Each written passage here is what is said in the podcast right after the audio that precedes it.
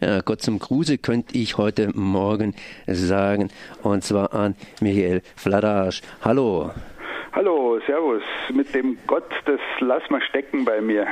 Das lassen wir stecken bei mir. Und das ist geradezu die Frage. Das heißt, von was von einer Geschichte seid ihr denn? Ich habe gestern mal ganz locker gesagt, was seid denn ihr für ein Verein für den Bund für Geistesfreiheiten München? Das heißt aber nicht nur unbedingt München, sondern gleich mal ganz Bayern mit. Und ihr seid auch noch mit anderen aus eurer entsprechenden Richtung verwandt bzw. zusammen. Was seid ihr? Äh, es ist immer ganz lustig, wenn man Bund für Geistesfreiheit sagt, da fangen alle Leute immer das Lachen an, weil sie dann denken, aha, frei von Geist. Äh, aber das hat eine ganz, ganz alte Tradition, 1870 aus äh, freikirchlichen Traditionen gegründet. Leute, die sich abgespalten haben von den klassischen Kirchenmeinungen und sich dann im Laufe der Zeit immer mehr abgespalten haben, auch von Religionen und sich dann schließlich auch ganz von Gott verabschiedet haben. Wir haben tatsächlich äh, auch aus dieser Tradition raus die Körperschaftsrechte. Das heißt also, wenn man Verein sagt, das ist fast despektierlich. Das wäre fast so, wenn man zur Kirche sagt, das ist ein Verein.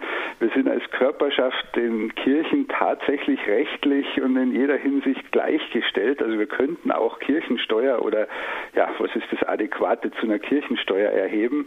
Wir sind äh, in München, in acht anderen Orten in Bayern und mit einem Dachverband, dem Bund für Geistesfreiheit Bayern, organisiert und begreifen uns als Vertretung der konfessionsfreien Agnostiker, weichen Atheisten, harten Atheisten, also alles Leute, die mit Religion äh, nichts mehr am Hut haben und sich vielleicht trotzdem auf eine andere Art und Weise organisieren wollen.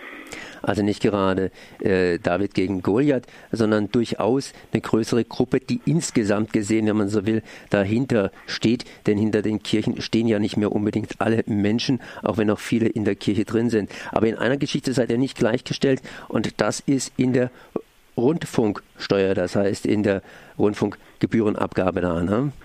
Genau, GEZ früher mal genannt. Genau, da gibt es gibt ein paar so Themen. Es gibt auch ein Buch, was rausgegeben worden ist von einem befreundeten Verband, das heißt die gläsernen Wände.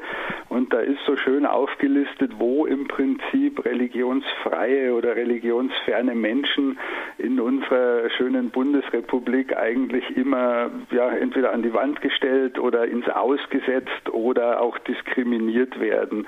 Ein Thema war das zum Beispiel mit dem äh, Karfreitag da gab es letztens ein sensationelles Bundesverfassungsgerichtsurteil, wo wir tatsächlich Recht gekriegt haben und wo der bayerische Staat jetzt tatsächlich gezwungen wird, das Feiertagsgesetz zu ändern und zumindest Ausnahmen zuzulassen für weltanschauliche Veranstaltungen, also für Leute, die am Karfreitag nicht traurig sind und auch nicht traurig sein wollen. Und so ähnlich findet man, ja, man findet in der, in, beim Kultusministerium steht drin Ehrfurcht vor Gott, äh, selbst in unserer äh, bayerischen Verfassung steht drin, ein Ziel ist, äh, Gott zu ehren und zu loben. Was machen die Leute, Leute, die keinen haben. Und ganz schlimm wird es da, wo jetzt äh, in diesem erwähnten Rundfunkstaatsvertrag drinsteht, dass Räume, die gottesdienstlichen Zwecken gewidmet sind, dass die von der Rundfunksteuer, wie du vorhin schon mal gesagt hast, äh, befreit sind.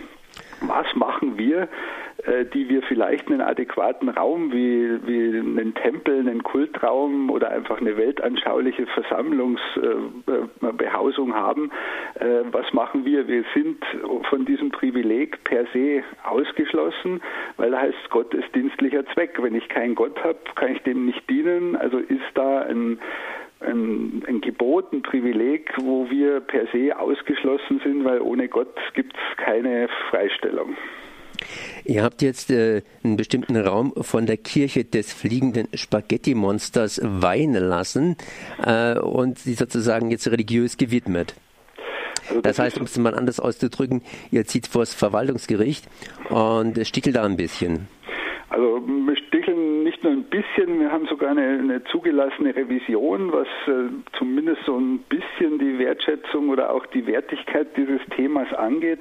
Und äh, das mit dem fliegenden Spaghetti-Monster ist natürlich so eine Hilfskonstruktion. Wenn ich jetzt sage, ich bin ein Gottloser, glaube an keinen Gott und hol mir dann das fliegende Spaghetti-Monster, was ja eine ganz ehrwürdige und von vielen Leuten auch sehr, sehr ernst genommene kirchliche Organisation ist, dann ist es natürlich so ein bisschen äh, den Teufel mit dem Weihwasser austreiben, wie man so schön sagt.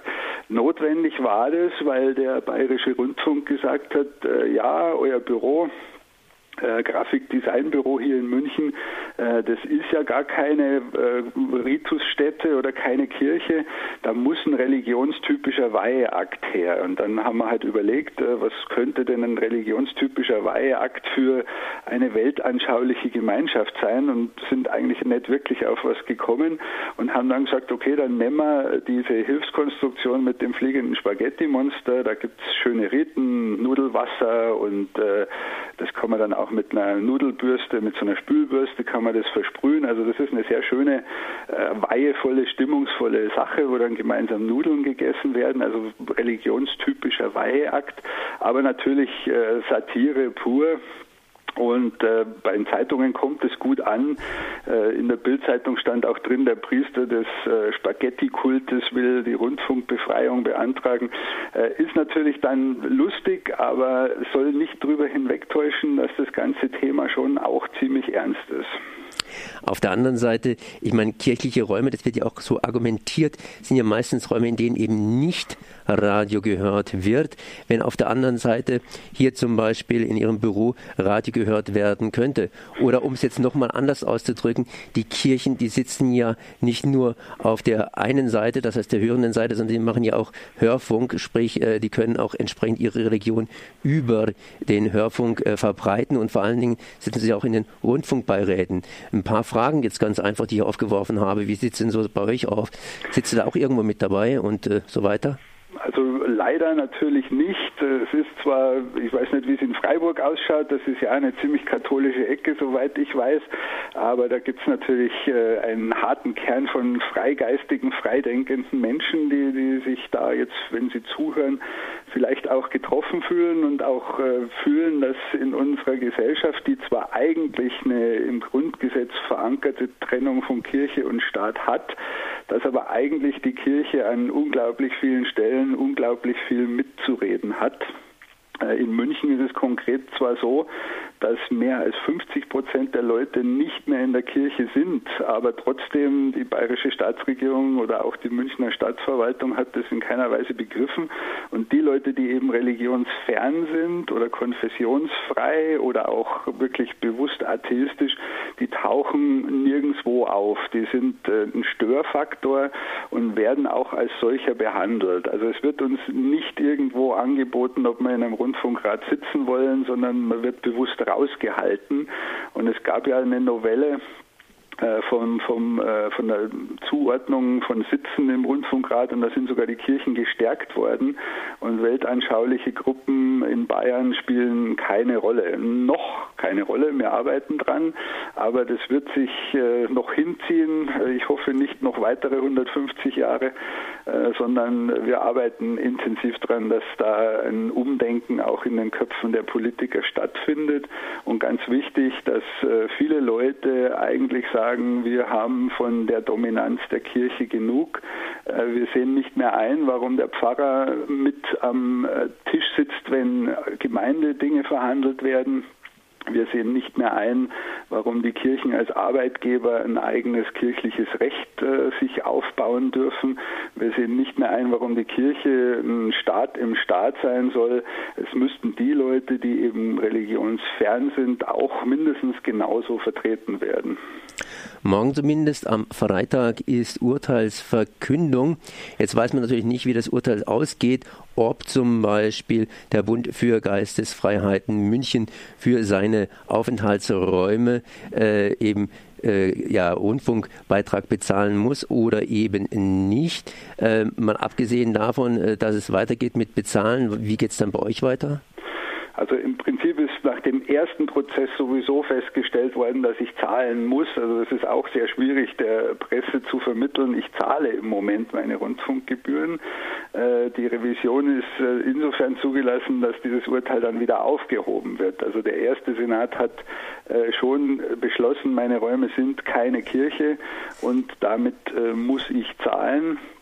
Äh, Im zweiten Schritt jetzt äh, vor dem bayerischen Verwaltungsgericht sind die Chancen auch nicht besser, weil die sich natürlich nicht darauf einlassen, äh, darüber zu diskutieren, ob das Wort Gottesdienst oder gottesdienstlicher Zweck Sinn hat oder keinen Sinn hat, ob das eine, wie ich sagen würde, juristische Hohlformel ist, sondern die schauen halt, äh, ist es eine Mischnutzung, wie viel Prozent äh, hat der Bund für Geistesfreiheit, sind wir wirklich adäquat Art weltanschaulich tätig und so weiter. Also die konzentrieren sich auf so Verwaltungsthemen und, und auf einfach Verfahrensthemen und daher werden wir sehr wahrscheinlich den Prozess verlieren das, ähm, oder zum zweiten Mal verlieren. Das steht so noch nicht fest, aber es ist relativ sicher.